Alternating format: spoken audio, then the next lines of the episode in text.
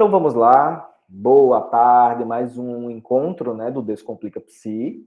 Eu sou Adriano Araújo, sou médico, psiquiatra, criador do Descomplica Psi. A gente vai ter mais um encontro hoje, né? Hoje, dia 8, 8 de dezembro, amanhã, mais um jogo da Copa do Mundo, né? Espero que a gente consiga passar aí das quartas de final, que a gente consiga ter êxito nessa Copa. Eu estou muito esperançoso, viu? Não sei aí você que está nos assistindo no futuro, se essa, essa esperança está confirmada, se ela está, ou se é só uma esperança vã minha, né? Mas, enfim, vamos lá. A gente tem, tem mais um encontro hoje, a gente vai conversar hoje sobre redes sociais e saúde mental. Eu, eu que vou fazer uma aula hoje aqui, trazendo esse conteúdo. Modéstia à parte, a aula ficou bem legal, a gente vai trazer algumas evidências científicas sobre o assunto e vai valer a pena a discussão. Esses encontros eles têm acontecido uma vez por semana, nas quintas-feiras ao meio-dia. É, as pessoas que estão aqui ao vivo é porque fazem parte do grupo lá do WhatsApp e a gente manda o link lá para o grupo. E quem quiser participar, participar dessa discussão, conversar aqui um pouco, é só entrar para o grupo e aí vai ter acesso a esse link para a gente poder conversar. Esses encontros têm acontecido nas quintas-feiras, a gente pensado, tem pensado em mudar esse horário para ver se a gente consegue ter uma participação maior das pessoas, mas tem esbarrado nas agendas e aos pouquinhos a gente está conseguindo construir. Mas, de modo geral, a gente tem construído uma comunidade muito legal. O grupo hoje tem mais de 500 pessoas, né, pessoas ativamente participando, tirando dúvidas, conversando. O canal no YouTube, a gente criou um canal do YouTube que já está funcionando. Inclusive, quem não se inscreveu ainda, se inscreva, tá? Porque vai nos ajudar, vai ajudar a nossa comunidade, a comunidade que a gente está criando aqui de profissionais da saúde que tem interesse né, nesses temas relacionados à saúde mental. Então vai lá, se inscreve, curte lá os vídeos para a gente poder criar uma notoriedade dentro do YouTube. O YouTube ele valoriza muito isso, né? Essa coisa da, do engajamento, de você curtir, de se inscrever no canal. Então, é, vale a pena. E, e também porque o canal tá legal, assim, os vídeos eles estão muito bons, o conteúdo está muito rico, inclusive, um conteúdo que a gente não conseguiria se não fosse a parceria dos nossos colegas que vêm, que discutem, que trazem conteúdos riquíssimos e que, inclusive, é, você não conseguiria isso em um outro espaço que não né, pagando um curso, alguma coisa, está aqui gratuito, né? No YouTube você pode conseguir esse material de forma gratuita e um material muito rico com informações muito preciosas. A exemplo dessa aula que eu vou fazer aqui agora para vocês, tá bom? Então deixa eu compartilhar minha tela aqui e eu vou apresentar, começar essa apresentação aqui para vocês. Compartilhar a tela e a aula. Vamos lá. rapidamente, para a gente não perder tempo. Não é uma aula longa, não, viu, gente? Não é cansativa, vai ser uma aula. Eu queria, na verdade, é, valorizar a discussão com vocês, a discussão para gente, a gente conseguir conversar. Vamos lá. Então, a ideia é a gente conversar um pouco sobre redes sociais e saúde mental. Né? A gente vive um mundo hoje hiperconectado, um mundo hiperconectado principalmente pelas redes sociais, redes sociais que monopolizam essa comunicação, inclusive. Se a gente pensa nas grandes corporações como Facebook, como Instagram, como a, o falecido Snapshot, uh, enfim, são várias, várias redes, vários, vários aplicativos de comunicação que eles têm o objetivo, eles sempre tiveram o objetivo de nos conectar, de conectar as pessoas, né? Mas vejam que essa hiperconexão ela tem trazido muitos benefícios, mas ao mesmo tempo muitos desafios, muitos desafios para todos nós. E, e esse é um e esse é um aspecto, né, que eu gostaria de, de colocar aqui para vocês. Que minha apresentação, né? É, eu sou médico, psiquiatra, graduado aqui pela Universidade Federal do Rio Grande do Norte. Minha graduação eu fiz em 90 e terminei em 1999 Fiz uma especialização em saúde da família, né, na Escola de Saúde Pública de, de Sobral, no Ceará. Fiz a minha especialização em psiquiatria no Hospital Psiquiátrico de Messejana, em Fortaleza.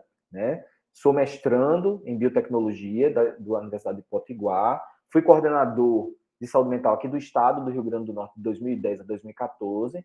Fui presidente do Conselho de Políticas sobre Drogas aqui do Estado. Né? Hoje tenho o meu consultório privado, né, atenção singular, e sou criador aqui do Descomplica Psi, né? E essa minha nova missão, levar informações para profissionais da saúde, é, informações relacionadas à saúde mental. Na verdade, essa, foi minha missão desde sempre, desde que eu enveredei pelo ramo da psiquiatria e comecei a trabalhar como psiquiatra e, e trabalhar na saúde mental, sempre foi minha missão levar isso, né? Fazer trabalhos com profissionais de saúde, fazer treinamentos, fazer matriciamento e levar informações nesse sentido. Agora eu estou tentando amplificar isso do ponto de vista da, das redes, né? Do, do, de um produto digital. Essa é, essa é a ideia. Então, as redes sociais, a pergunta é, a primeira pergunta que eu faço nessa apresentação, as redes sociais, elas podem gerar dano à saúde mental das pessoas? Essa é a primeira pergunta que eu faço, porque é a pergunta que vai nortear essa, essa conversa hoje aqui. Essas redes sociais que estão postas hoje, elas são capazes de gerar dano à saúde mental das pessoas, elas são capazes de adoecer do ponto, do ponto de vista psíquico as pessoas? Essa é a pergunta, é uma pergunta que nós não tínhamos resposta, mas que gradativamente, com a construção de evidências científicas, a gente tem conseguido entender. Até porque, diga-se de passagem, as redes elas já elas já vêm na nossa vida há pelo menos 20 anos, as redes sociais. Então, 20 anos já é um tempo interessante para a ciência, tá? É um tempo interessante para a construção de conhecimento. Aqui só um recorte para vocês. É, quando eu fiz a revisão para a construção dessa, dessa apresentação, é, veja, né, a gente tem aqui né, o PubMed, quem, quem é da, da, área da saúde deve conhecer, é um portal né, de periódicos, de consolidação de periódicos, é um portal americano, onde normalmente os periódicos mais importantes do mundo, os artigos de revistas científicas mais, mais importantes do mundo, eles estão indexados nesse portal e a gente consegue pesquisar os artigos mais relevantes nesse portal. E, e, vejam, a gente tem um aumento crescente do número de publicações quando a gente, quando a gente coloca aí saúde mental e rede social né, como foco, como palavras-chave para pesquisa. Então a gente tem um aumento gradativo do número de publicações, tá? E a gente teve um pico aqui em 2020. A gente teve um pico de publicações nesse sentido, e não foi coincidência. Vocês sabem, e vejam aqui, gente, olha, 2020, tá vendo que 2019, que essa barrinha aqui, ó, menor é 2019. Essa barrinha maior aqui, veja a disparidade de 2019 para 2020. É porque, na verdade, houve um interesse muito maior de pesquisar isso por causa da pandemia. A pandemia, ela, ela intensificou essa necessidade de interações, de interações sociais, é, por redes sociais e por, e por tecnologias digitais.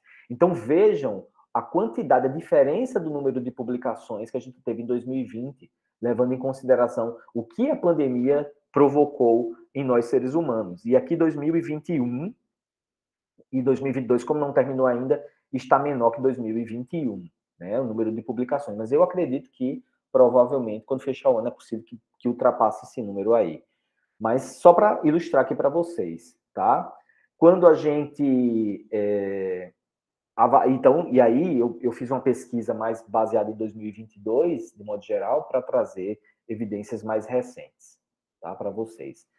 Como eu estava falando, a gente tem mais de 20 anos aí de redes sociais. A gente tem mais de 20 anos de redes sociais. Essa é uma linha do tempo, uma linha do tempo mostrando as redes sociais que nós já tivemos, algumas redes já já falecidas, né? outras ainda em evidência, mas algumas já falecidas. Exemplo do Orkut, é, exemplo do MSN. É, então, existem redes sociais que nós utilizamos no passado e que atualmente nós não utilizamos mais. Tá? Então, mas vejam que a primeira rede social que tem notícia, ela foi inaugurada em 1997. Né? A primeira rede social foi o Six Daggers, é uma rede social americana. Então, Veja que a gente tem redes sociais desde 1997. Então, mais de 20 anos, né? Então, a gente tem 20 anos, pelo menos, de uma construção de tecnologias digitais que teve o objetivo, desde então, de conectar pessoas. Essas redes sociais tiveram o objetivo de conectar pessoas e elas, a gente pode dizer que ultrapassaram esse objetivo de conectar pessoas. Hoje, as redes sociais, elas têm outros objetivos que não só de conectar pessoas. Elas têm um grande objetivo de divulgação de massa, elas têm um grande objetivo de marketing. Né? As grandes empresas hoje visam uma boa parcela dos seus, do seu investimento em marketing nas redes sociais. Né? As grandes corporações hoje elas sabem que fora das redes sociais elas têm inclusive menos chances. As redes sociais hoje, elas, elas têm, inclusive, mais credibilidade do que a propaganda que você vê na TV. Existem pesquisas que mostram isso. As pessoas hoje confiam mais num influenciador, uma pessoa que usa um produto, por exemplo, e que divulga na sua rede social, do que numa propaganda que ela assiste na TV. Então, é, a gente não tem, muitas vezes, a noção do tamanho da influência que essas redes sociais têm no nosso dia a dia, na nossa vida. Inclusive porque hoje nós vivemos essa hiperconectividade uh, grande parte do nosso dia, se não o nosso, todo o nosso dia. Né? As pessoas, elas, ao dormir e ao acordar, checam suas redes sociais. Ao dormir e ao acordar, abrem o, o, o smartphone e vão checar suas redes sociais. Vão checar as notícias, se informam pelas redes sociais, sabem das novidades pelas redes sociais, se comunicam com seus amigos pelas redes sociais, é, escolhem muitas vezes um profissional da saúde pelas redes sociais. Então, as redes sociais hoje, elas são um grande canal de comunicação. Vejam, inclusive, que os próprios representantes, nossos representantes governamentais, muitas vezes se pronunciam, entre aspas, oficialmente através de redes sociais. Exemplo do Twitter. Veja o que o Twitter representa hoje, o que, que ele o que, que ele significa, né? Por que, que o Elon Musk comprou o Twitter? Porque é uma representação de poder e gigante. Então, não se engane, as redes sociais hoje têm um papel na nossa vida muitas vezes maior do que a gente consegue perceber. E, e eu acho que é algo que a gente precisa parar para pensar. Então, levando em consideração que saúde mental, que a saúde mental, ela está é, tudo que nos atravessa, atravessa a nossa saúde mental, a gente não pode é, deixar de refletir que algo como a, como a participação da rede social na nossa vida não influencie na nossa, no, nosso, no nosso processo de saúde mental. Né? O, essa, essa, essa relação do pensar e do sentir nos atravessa a todo momento e nos atravessa nas diversas instâncias da nossa, da nossa vida. Então, não tem como a gente vivenciar algo quase todo o momento da nossa vida e isso não influenciar na nossa saúde mental. Essa é a grande questão. E eu acho que está aí a chave né, para é, refletir sobre as redes sociais. Né? É, as redes sociais, vejam, é, elas têm sido, já têm sido estudadas, a, as tecnologias digitais já têm sido estudadas. Tecnologias digitais, quando eu falo, gente, é, é, de um, é de um sentido mais amplo, né? Para além das redes sociais. As redes sociais é o que nos conecta e tecnologias digitais é, vai além. São os jogos eletrônicos, é, são as plataformas onde a gente, a gente faz outras coisas que não só que não só a, comunicação em si. É, de modo geral, as redes sociais elas impactam sobremaneira, mas quando a gente vai para os estudos científicos, as publicações elas têm se preocupado, é, eu diria, de forma mais contundente com a adolescência. A gente sabe que os adolescentes eles são mais vulneráveis por N questões, e inclusive pela questão da construção ainda, da, forma, da formação e da consolidação da personalidade. Então a gente sabe que os adolescentes eles eles têm, eles são pessoas, eles são pessoas que estão em uma fase da vida de maior vulnerabilidade. E essa vulnerabilidade ela implica em alguns fatores e algumas alguns dados estatísticos. Um é esse aí. Um em cada cinco adolescentes sofre psiquicamente.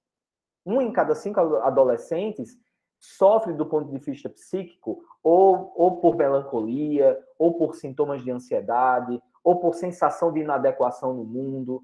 É, isso não quer dizer, o sofrer psíquico não quer dizer necessariamente adoecimento mental, mas o sofrer psíquico é extremamente prevalente nessa faixa etária.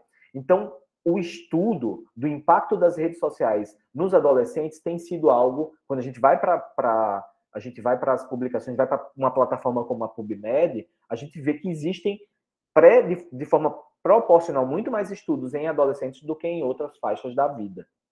De 2007 a 2017 houve um aumento de 56% nessa população. Um aumento de 56% de suicídio nessa população. Ou seja, é uma população mais vulnerável. E é por isso que esses estudos acabam se debruçando mais sobre essa faixa etária e sobre os adolescentes, né? E essa vulnerabilidade é notória. A gente sabe que existe, que é um momento na vida de, de realmente muitos conflitos, né? E de um risco maior de adoecimento. E é por isso que a gente está trazendo aqui essa questão. E é por isso que os artigos acabam se debruçando nesse sentido, tá? É, esse é um estudo da, né, do CDC americano, né, que, é um, que é um órgão que avalia estatisticamente né, as morbidades e, a, e, a, e, as taxas de mortalidade nos Estados Unidos. Esse estudo ele, ele pesquisa, né, ele pesquisa é, a, a, prevalência de homicídio e suicídio ao longo aí de 2000, e, de 2000 a 2017. E olha que preocupante, né? Eles mostram aí que a taxa de suicídio lá, ela, ela prevaleceu a taxa de homicídio. Né? Isso é um dado muito preocupante. Né? As pessoas têm tirado a vida com a maior frequência. E aí vejam um dado aí, olha, de 2010, em 2010 houve essa, a partir de 2010 houve essa inversão. E uma das questões que se traz, uma das questões propostas né? inclusive na publicação desse artigo, uma das perguntas que eles fazem é se as redes sociais têm alguma influência, levando em consideração que as redes sociais têm hoje uma penetrância na nossa vida enorme e têm um papel é, muito importante na nossa vida. Então, eles fazem essa questão. Então, é uma dúvida que fica e que paira aí no ar. Né?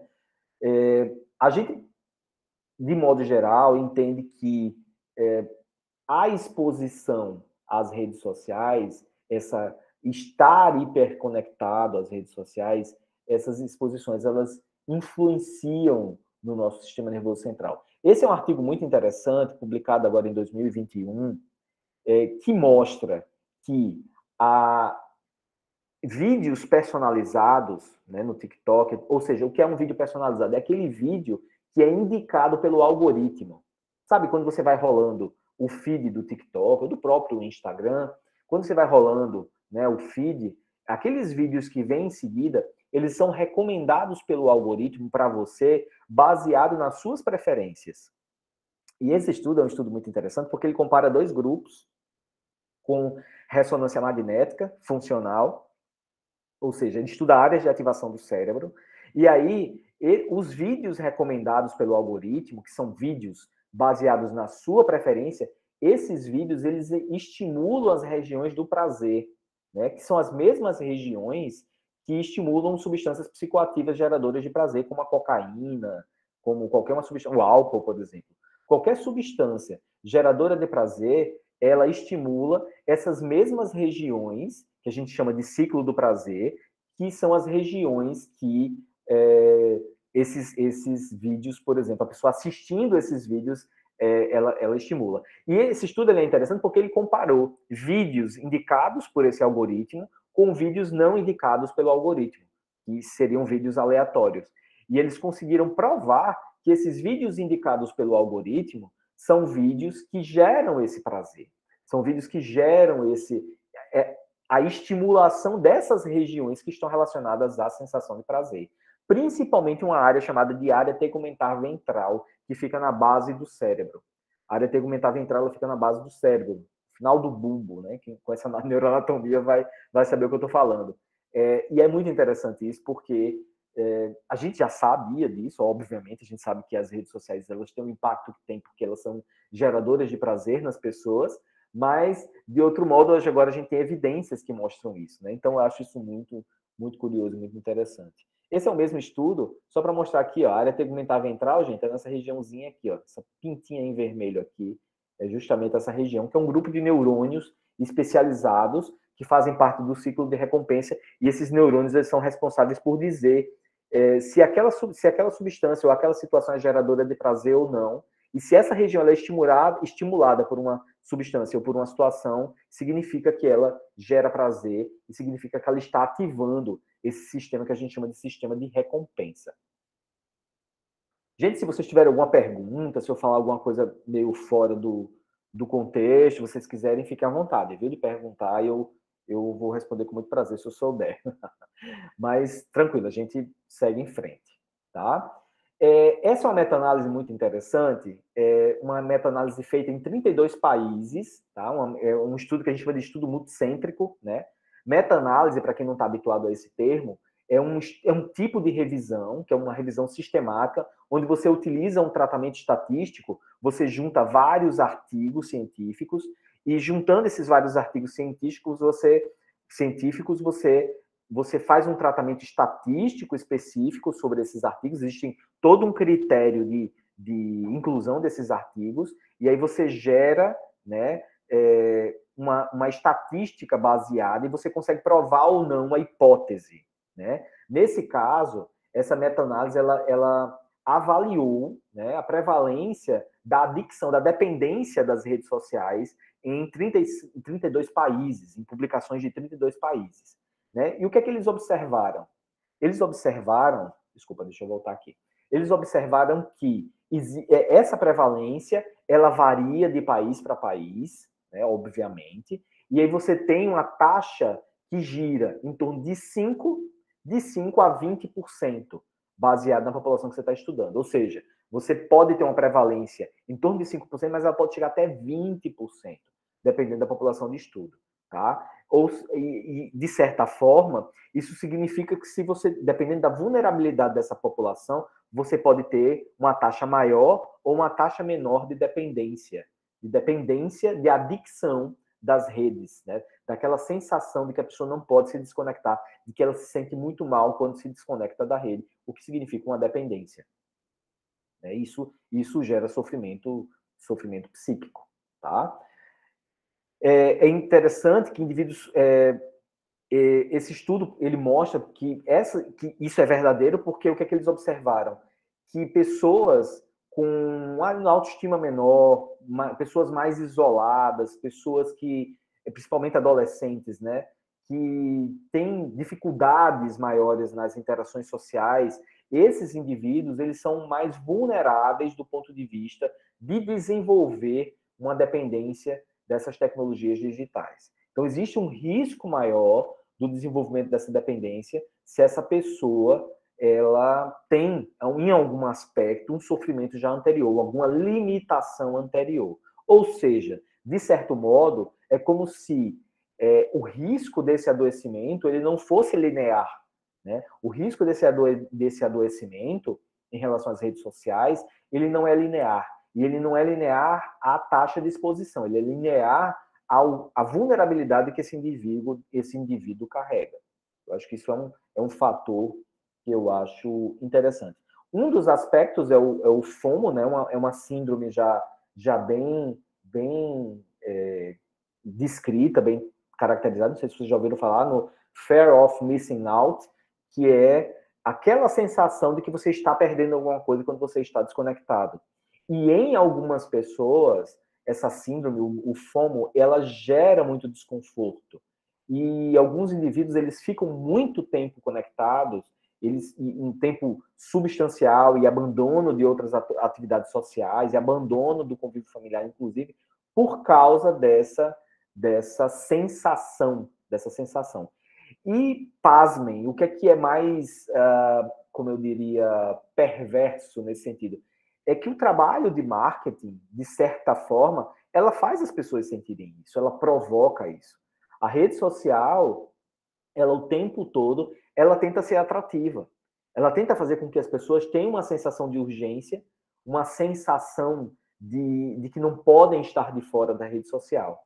E essa sensação em pessoas mais vulneráveis podem significar sofrimento psíquico e adoecimento. Então, é algo que a gente precisa estar atentos, de modo geral a isso, atentos a isso, tá?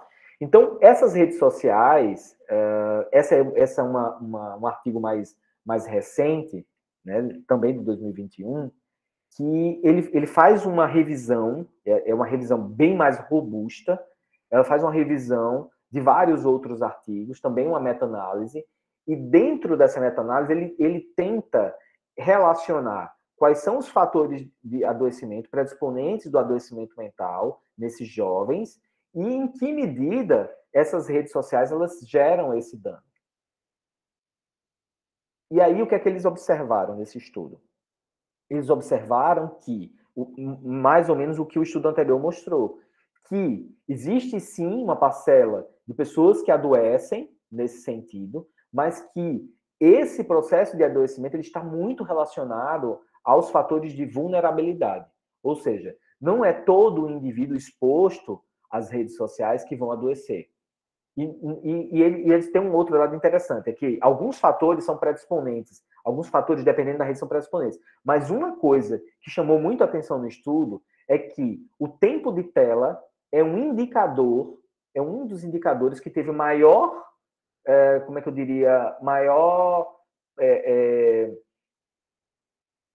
como é que eu diria, é o termo, é, o tempo de tela foi o que estatisticamente demonstrou maior risco para adoecimento. Ou seja, quanto maior o tempo de tela, maior o risco para adoecimento. E isso é um dado interessante.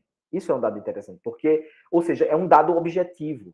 E isso pode nos ajudar na clínica. Pensar em controlar o tempo de tela do, dos nossos jovens pode ser algo que a gente pode, na clínica, utilizar para ajudar esses jovens. Então, é algo que eu considero é, bem importante. Então, vejo que nesse, nesse estudo, né, nesse, nesse outro estudo, eles, eles, eles pesquisaram aqui adolescentes também, uso de redes sociais, né, e eles observaram que é, esses indivíduos, eles, eles, os principais fatores que levaram ao adoecimento foi prejuízo na qualidade do sono, eu acho esse artigo bem interessante, ou seja, quanto maior a espessura da setinha, maior o risco de adoecimento. Ou seja, pior qualidade do sono, tá?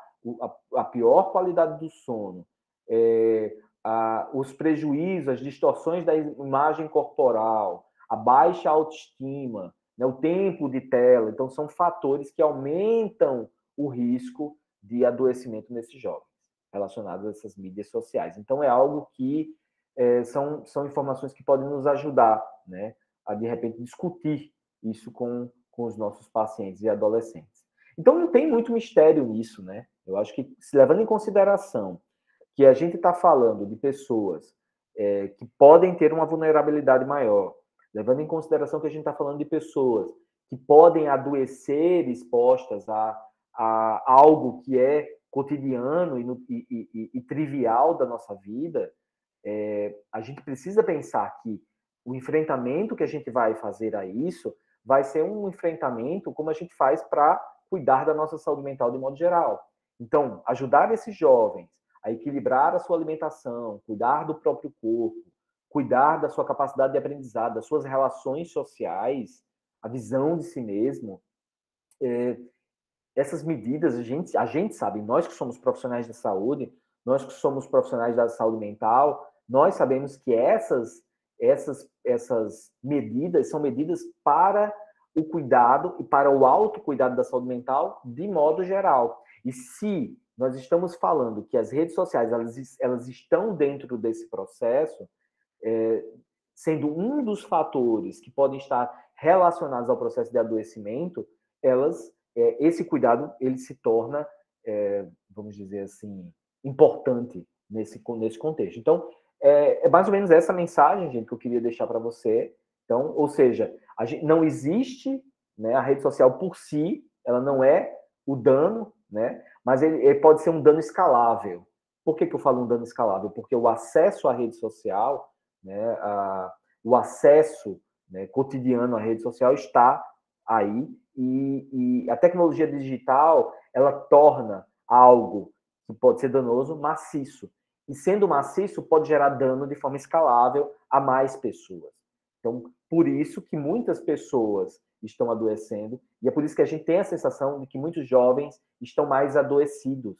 Isso é fato, né? Muitos jovens estão mais adoecidos. Mas a gente precisa entender que não são, né, não vão ser todos os jovens expostos que estão adoecendo. Os jovens expostos que estão adoecendo são os jovens que têm, em alguma medida, vulnerabilidade. E é nessa vulnerabilidade que a gente precisa, que a gente precisa atuar. É nessa vulnerabilidade que a gente precisa entender, mapear e controlar. Porque o que, é que a gente vê quando a gente recebe um adolescente no consultório? É que a rede social ela se torna o bode expiatório, né? Os pais, a família, é, eles trazem a rede social como o grande problema, o grande vilão da história. O jogo eletrônico, a, o videogame, eles, são, eles se transformam no grande vilão da história. Mas quando a gente vai estudar aquela família, a gente vai estudar aquela pessoa, a gente vai conversar, entender a dinâmica daquelas pessoas, a gente vai ver que existe uma vulnerabilidade muitas vezes por trás e a gente precisa olhar para essa vulnerabilidade, a gente precisa cuidar dessa vulnerabilidade e é assim que a gente vai ajudar melhor essas pessoas. Era isso, gente. A aulinha era assim o que eu o que eu é, queria trazer para vocês era isso aqui. É, estou aqui é, disponível para interagir com vocês. Alguém quer fazer alguma pergunta? Quer fazer alguma alguma observação aí da, da prática de cada um? Queria muito ouvir vocês agora. Deixa eu ver quem é que está aqui. Deixa eu ver quem é que está online para eu. Catius está online, Catius que trabalha com adolescente. Alguém gostaria de falar? Eu sei que vocês devem estar almoçando, né? Esse horário é muito ingrato. Eu juro a vocês que em 2023 eu vou tentar mudar esse horário, mas por enquanto é o que, é o que a gente tem para hoje. Alguém gostaria de fazer algum comentário, alguma observação? Dalva também trabalha com adolescente. Vamos lá, Dalva, abre o microfone, compartilha com a gente. Como é que você tem observado essa, essa, essa temática das redes sociais com os adolescentes que você tem atendido? Tatius também. Vamos lá, vamos conversar um pouquinho? Eu tô meio fanhosa, tô rouca, mas vou tentar aqui um pouquinho. É, realmente, essa temática tem sido muito complicada. Eu, te, eu atendo duas adolescentes que apresentam realmente uma dificuldade muito grande, né? Mas aí com a questão da terapia tem ajudado. E aí elas tinham tanta dificuldade de largar o celular que quando chegava o período de prova era aquele desespero, né? Fica os pais em cima, insistindo para que estudem, mas é, o adolescente ele já está ali acostumado com aquela rotina de não fazer nada, só estar no celular. Então fica difícil em algum momento os pais tirarem. Aí é toda aquela psicoeducação com os pais, que não é só em algum momento que eles vão precisar sair, mas que isso tem que fazer parte da rotina, as obrigações do adolescente. Então realmente é bem complicado. E eu lembro que quando eu é, fiz uma proposta para uma delas, que quanto tempo ela podia ficar né, sem o celular. Ela falou, ela olhou para mim com os olhos arregalados e falou assim: nenhum minuto eu não posso. Aí eu disse, como assim, nem um minuto? Ela falou, não posso, não posso largar o celular. Eu disse, você dorme com o celular, acorda com o celular? Ela falou, com certeza. Mas aí a gente vem fazendo um trabalho, né? E uma delas passou por média, então ela está muito feliz. A gente conseguiu criar ali uma rotina para ela, com horas de estudo, junto com os pais, é claro. A outra, que é mais difícil, que foi essa crise que não conseguia, ela ficou em recuperação, porque realmente não consegue estudar. E aí os pais também não estão conseguindo tirar, né, fazer essa, essa, esse ajuste com ela. Então ela ficou em recuperação, mas ela aí, ontem, inclusive, foi dia da terapia dela, e ela falou assim, realmente eu saí prejudicada. Eu falei das redes sociais com ela, ela falou, realmente eu saí prejudicada, e agora eu estou tendo aula, ainda estou em recuperação, correndo risco de ficar. Aí ontem a gente fez, refez, né, toda uma, uma rotina para ela nesse período de, de recuperação, e é isso, é muito difícil, realmente, é muito difícil. São muito resistentes a largar o celular. Seja para jogos, ou seja para interagir. E interessante também que essa que é mais resistente, ela tem uma, uma dificuldade já, coisa em casa, família, uma questão de timidez. É, então, realmente, não é só a mídia que é a culpada, existe um contexto familiar que faz com que esse adolescente ele se isole no mundo dele.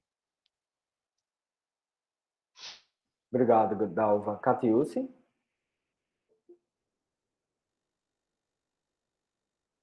Microfone, Catiúci, está desligado. Oi, boa tarde. Então, eu fiquei super feliz, Adriana, ouvir sua fala, é, porque eu fiquei aqui com a pulguinha atrás da orelha quando a primeira questão chegou, né? Se realmente eles, a, a rede social pode nos causar danos e tal. Eu falei, gente, e agora? qual resposta que vai vir, porque o que a gente identifica na, na prática clínica é que a rede social ela está posta aí para a gente, assim como outras é, coisas, outras substâncias, outros fatores. A rede social é mais um, né? E aí eu fico muito preocupada com a tendência que a gente tem na nossa sociedade de projetar no outro, projetar nas coisas, nas situações, é, nos remédios, por exemplo, é, a responsabilização por aquilo que é nosso, do nosso funcionamento, do nosso psiquismo, da nossa demanda, né? E aí, quando você vai trazendo a fala de que sim, existe algo que pode ser danoso, mas esse dano ele vai acontecer na medida da minha vulnerabilidade enquanto sujeito, aí eu me acalmei, né? Porque é o que a gente vê na nossa prática. É, a rede social está aí, mas por que, que eu não estou tão contaminada e você está tão contaminado por ela?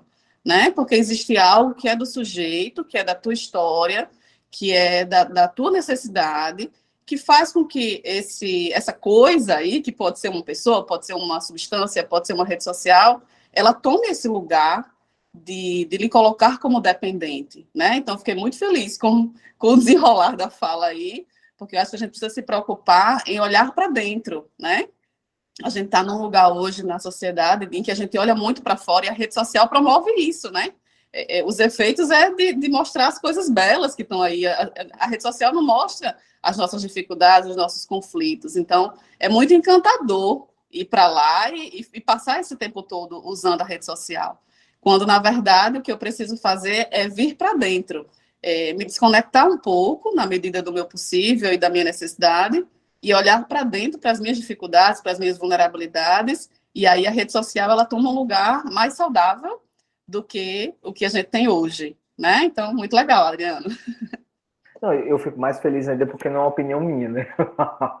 porque é o que é os estudos, os artigos estão publicado, publicando, né? Então, assim, é, a gente até poderia ter essa opinião e, e Assim, a gente até pode supor isso de antemão, porque é o que eu já supunha, mas quando a gente para para estudar e a gente vai para publicações super atualizadas, a gente vê que, que, é, que é isso que está posto, né? São evidências, né? Então, e são estudos tão, tão bem feitos, sabe? Esses estudos, assim, porque são estudos feitos com um N enorme. Aquele, o último estudo tem mais de 30, mais de 30 mil jovens estudados. Então, assim, são, são, são evidências muito relevantes, assim, não é, um, não é uma opinião só de um autor, assim, é uma coisa muito relevante. Então, assim, eu fico muito feliz porque, assim como você, assim, eu fico feliz porque é, é uma evidência que vem coerente com o que a gente já imaginava mesmo, né? Vem coerente com o que a gente já imaginava, que, que de fato é uma vulnerabilidade e que a rede social, ela, ela está aí para ficar. E eu vou dizer uma coisa para vocês, viu? Que vai piorar piorar assim no sentido de ser mais atrativa ainda. Vocês não têm noção do que é do que é o metaverso. Vocês não têm noção do que isso vai significar para a gente. Vocês não têm noção do que esses caras estão planejando. Eu assisti uma aula recente agora de um, de um cara é, que trabalha com isso que eu fiquei pasmo. Eles, eles já estão trabalhando com é, é, como é que eles chamam, meu Deus? É, imersão, né? Imersão de rede social. Ou seja, a gente não vai mais se comunicar só por texto e por vídeo, não, gente. A gente vai se comunicar com um capacete que a gente vai sentir o que a outra pessoa está fazendo ali. A gente vai é, estar num ambiente diferente com a outra pessoa ali. É algo muito mais muito mais profundo. Muito bem, né, Adriano? E assim, quem trabalha com tecnologia está é, tá muito atento é muito sensível pra, para o ser humano, apesar de trabalhar com a tecnologia, tem que estar muito atento. Por quê? Porque ele vai atingir exatamente aonde a gente precisa, por exemplo, ter prazer. Né? Então, os estudos vão aí para quem trabalha com a tecnologia, é, para que eles entendam o que, que eles precisam fazer para atingir esse público que está aí buscando. Então, você tem aí uma dicotomia. A, a gente evolui, tecnologicamente falando, e a gente tem pessoas cada vez mais vulneráveis, né? E cada vez mais afetadas negativamente pelos contextos sociais aí. Então, é uma casadinha quase que perfeita, né? Para o adoecimento psíquico e mental. É perfeito, porque se, se numa medida a gente evolui tecnologicamente, a gente evoluiu pouco do ponto de vista psicodinâmico. Nós somos os mesmos seres humanos há milhares e milhares de anos. Então, a gente não evoluiu muito nesse sentido. Então, é, se a gente, há alguns milhares de anos, a gente se reunia dentro de uma arena para ver um leão matar um ser humano, né? E aquilo gerava prazer, né? Parece estranho falar isso hoje, né? Mas Quantas pessoas têm prazer com coisas estranhas na internet, né? Então, assim, gente, é, o ser humano é o mesmo. Nós somos os mesmos seres humanos. A gente evoluiu tecnologicamente, a gente evoluiu quanto humanidade, a gente não pode deixar de dizer isso, que a humanidade, eu acredito, eu acredito que a humanidade melhorou em vários aspectos, mas esse essa possibilidade do sentir prazer que Catius fala e que, e que os desenvolvedores é, sacam muito bem isso, né? A neurociência que existe por trás disso, inclusive, ela é muito muito clara. Inclusive, o que me preocupa é que isso é feito de forma absolutamente escalável, né? Assim, é um algoritmo, é uma máquina que ela roda um programa e ela vai percebendo e vai jogando isso, ou seja, é algo absolutamente automático e que funciona super bem. Né? Então, como Catius falou, diante de pessoas mais vulneráveis, uma pessoa que já é mais vulnerável, submetida a isso, o dano que isso pode gerar a ela pode ser maximizado porque é algo absolutamente é, é, é dinâmico, né? Dinâmico e automático. E... Então é, por isso que a gente precisa pensar sobre isso. É, só para terminar o raciocínio, eu acho que um, um dado ainda que preocupa a, a, nós todos, né, que trabalhamos com saúde, é o quanto que as pessoas mais vulneráveis, que são as crianças e adolescentes, eles estão tendo acesso cada vez mais cedo e mais rápido às tecnologias, né? E, e aí a gente fica perguntando assim, por quê, para quê, a que isso está servindo, enfim. O fato é que essas crianças e adolescentes, elas não têm ainda maturidade suficiente, não só emocional, mas cognitiva, eh, enfim, social, para que elas possam administrar o próprio tempo de acesso a esse tipo de tecnologia. Então, são pessoas que precisam dos cuidadores referenciais para estarem ali monitorando o que é que é possível, o que é que é ideal, o que é que não.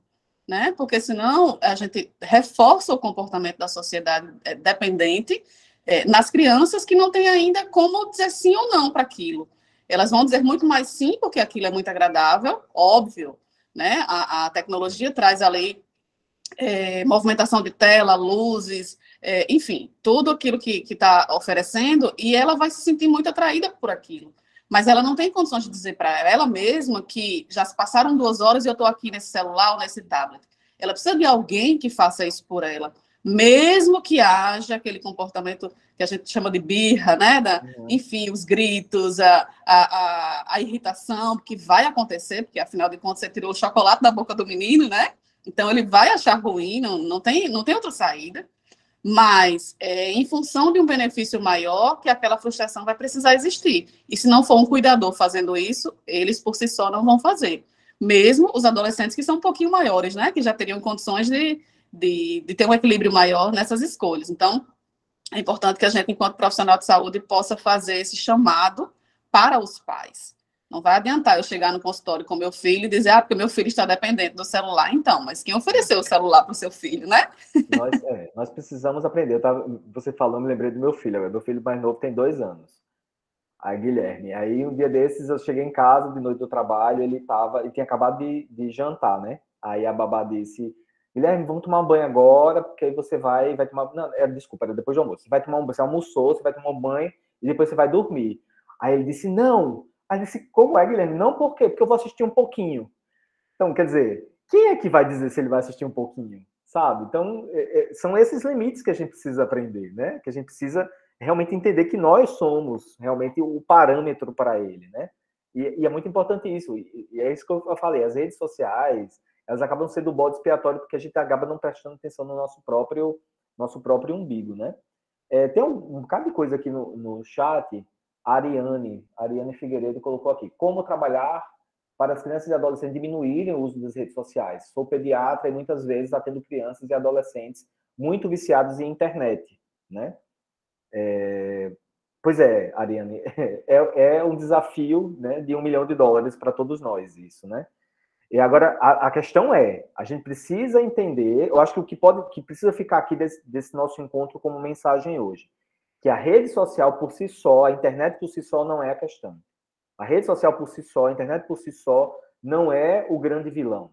É a, agora, a relação com ela, a relação que essa família tem com essa rede social e a relação que essa família tem consigo mesma é que, na minha opinião, influencia nesse sentido. Então, a gente precisa ter, ter essa clareza, né? ter esse, esse, olhar. Inclusive, semana passada, eu li um artigo super interessante, é, uma revisão sobre tecnologias digitais, e aí, aí a revisão era, era é, mostrando o, quais eram os problemas relacionados às tecnologias, né, as doenças e tal. Um artigo muito interessante. E ele falou uma coisa muito interessante, que crianças com menos de dois anos não podem usar o celular. Eu achei, eu gosto muito desses dados objetivos que nos ajudam na prática clínica, né? Crianças com dois anos não podem usar o celular. Existem vários estudos mostrando que isso pode trazer danos ao sistema nervoso central de crianças com menos de dois anos. Né? Então, não pode ficar assistindo desenho, vídeo, sei lá. Você expor uma criança com menos de dois anos à tela. Isso é uma coisa que nós, profissionais de saúde, a gente já pode orientar os nossos, nossos pacientes. Né? E com mais de dois anos, de dois aos sete, tem que ter um tempo limitado, que esse tempo ainda não está definido, mas muitos neurocientistas dizem que não, é, tem que ser um tempo de no máximo 30 minutos por dia, que eu acho que é impraticável, improvável na, nas melhores famílias, né? Mas é algo que a gente precisa, a gente precisa discutir. Acho que eu estou meio à frente de alguém, mas só para concluir a sua fala Sim. aí, é, a gente pode explicar, acho que alguém perguntou, como é que a gente vai lidar com os pais, né, que, que tem esses filhos aí dependentes? Uma forma muito simples e prática é usar essa fala que você trouxe, tanto agora como na sua abordagem do, dos slides aí. É, a rede social, o tablet, o celular e qualquer outro eletrônico, ele tá para a criança, assim como outras substâncias, por exemplo, o álcool. Você oferece álcool para o teu filho aos dois anos, aos três anos? Não. Por quê? Porque ele vai atingir uma região cerebral que não está pronta, que não está maturada ainda e que vai causar uma dependência a, o eletrônico vai ter o mesmo efeito. Então, é uma associação rápida, fácil de se fazer e compreensível para um pai que está ali meio perdido, né, em como fazer com, com o filho.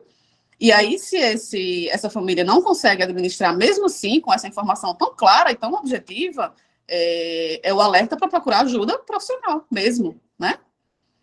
Exatamente. Bob, Bob levantou a mão. Roberto Jorge. O microfone está desligado. Sim, tá me ouvindo? Estou. Sim, vamos lá. É, vocês puxaram no assunto das telas, é uma realidade que eu enfrento diariamente lá na clínica onde eu trabalho, né? Para quem não me conhece, eu trabalho numa clínica e eu sou responsável pela parte da educação física de crianças com algum tipo de transtorno. E vamos dizer que 90% das crianças que estão me esperando na, na recepção da clínica estão me esperando e jogando, no, assistindo no YouTube, estão é, ali nos, nos, games da vida. E eu falei até para o doutor Adriano um, em uma das nossas aulas, né? Rapaz, teve um relato de um aluno que eu tirei o celular dele, né? Eu disse, olha, a gente vai subir para educação física agora, vamos se exercitar. E ele começou a fazer atividade física, e ele chegou para mim e saiu com uma, uma sacada assim, sabe? Ele disse, é, ele me chama de tio Bob, né? Tio Bob, eu não sei lhe explicar é, o que está acontecendo, mas meu corpo está feliz por dentro porque eu estou fazendo atividade física. Então, tipo, é questão também de, né, estimular as crianças e adolescentes a fazer uma atividade física, sair daquele cenário, né, que muito atrativo para eles por estarem ali numa tela, é, sem muitos limites, né, com acesso a tudo. Então, é, essa problemática das telas é, é algo que eu enfrento diariamente também tipo, até com meu filho também, né? Meu filho tem três anos e a gente está fazendo esse trabalho, né? De, de eliminar aos poucos a quantidade de telas. Meu filho, ele está dentro do espectro autista e as telas foram, foi assim, uma problemática muito grande na vida dele. Até essa parte da ecolalia, né? Ele tem muita ecolalia, então atrapalhou muito. Então, eu só queria deixar esse gancho aí com vocês também.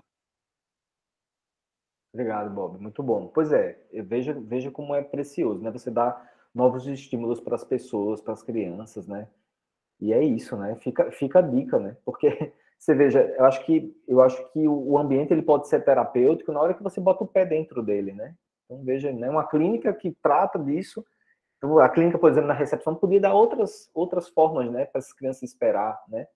Então acho que eh, fica a dica para a gente mesmo. A gente precisa pensar fora da caixinha, né? Pensar quais são as alternativas que a gente tem. Mas deixa eu voltar aqui para o chat para eu contemplar aqui as pessoas.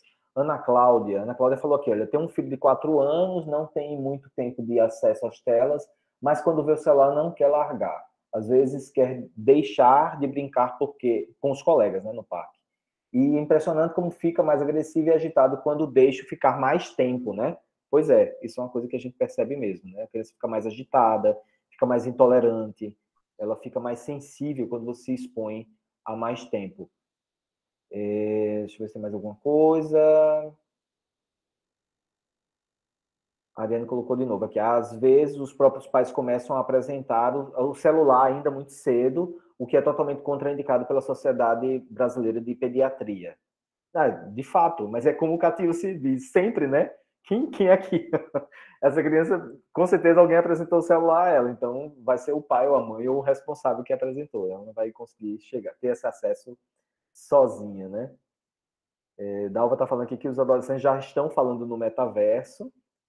É, a Ariane colocou ainda: imagine a presença de outras patologias, tais como miopia, problemas de audição, uh, o psicológico, e muitos não aceitam ficar longe das mídias sociais. É, Karen colocou aqui: já nascem com o dedinho apertando a tela. Já nasce treinado, né, Karen? O dedinho assim para eles já conseguem fazer isso super, super fácil. É... é isso, gente. Alguém gostaria de fazer mais alguma observação, fazer alguma colocação, alguma pergunta antes de a gente encerrar? Não? Então, vamos. Acho que a gente pode encerrar então, né? Acho que a conversa foi muito boa, né? Super. Acho muito legal esses encontros, me, me alimentam esses encontros. Acho muito muito produtivo para o dia a dia, né? Então é isso, gente. Então vamos encerrar por aqui. Queria agradecer quem está aqui ao vivo, presente, né? Catil sempre está aqui, Karen sempre está aqui. Agradecer a vocês, Cláudia que está ali trabalhando. Estou vendo a Ana Cláudia ali na, na labuta. É, agradecer a vocês a presença de todo mundo, dizer que é sempre um prazer, que a gente vai continuar com esse projeto. Semana que vem a gente não vai ter encontro porque eu vou estar. É, uma semana de férias, minha única semana de férias do ano. Aliás, a segunda semana, eu tirei uma semana em agosto, eu acho, julho, alguma coisa assim. Essa semana que vem eu vou, eu vou também descansar um pouco. Na semana que vem a gente não vai ter encontro, não, mas eu vou aproveitar e fazer um planejamento na semana que vem para planejar os próximos encontros, montar uma agenda, e eu publico lá no grupo para todo mundo ter acesso e opinar em relação aos conteúdos que a gente pode estar tá trazendo aqui e discutindo, tá bom? Então, relembrando aí, quem não está inscrito no canal, eu, eu sou o chato do canal, né? Aprendendo a ser youtuber agora. Quem não está inscrito no canal, se inscreva no canal, curta lá os vídeos que a gente já publicou, porque vai fazer com que a gente tenha um alcance maior. Tá bom, gente? Então, boa tarde a todos, um grande abraço. Prazer estar com vocês mais uma vez. Um abraço, tchau.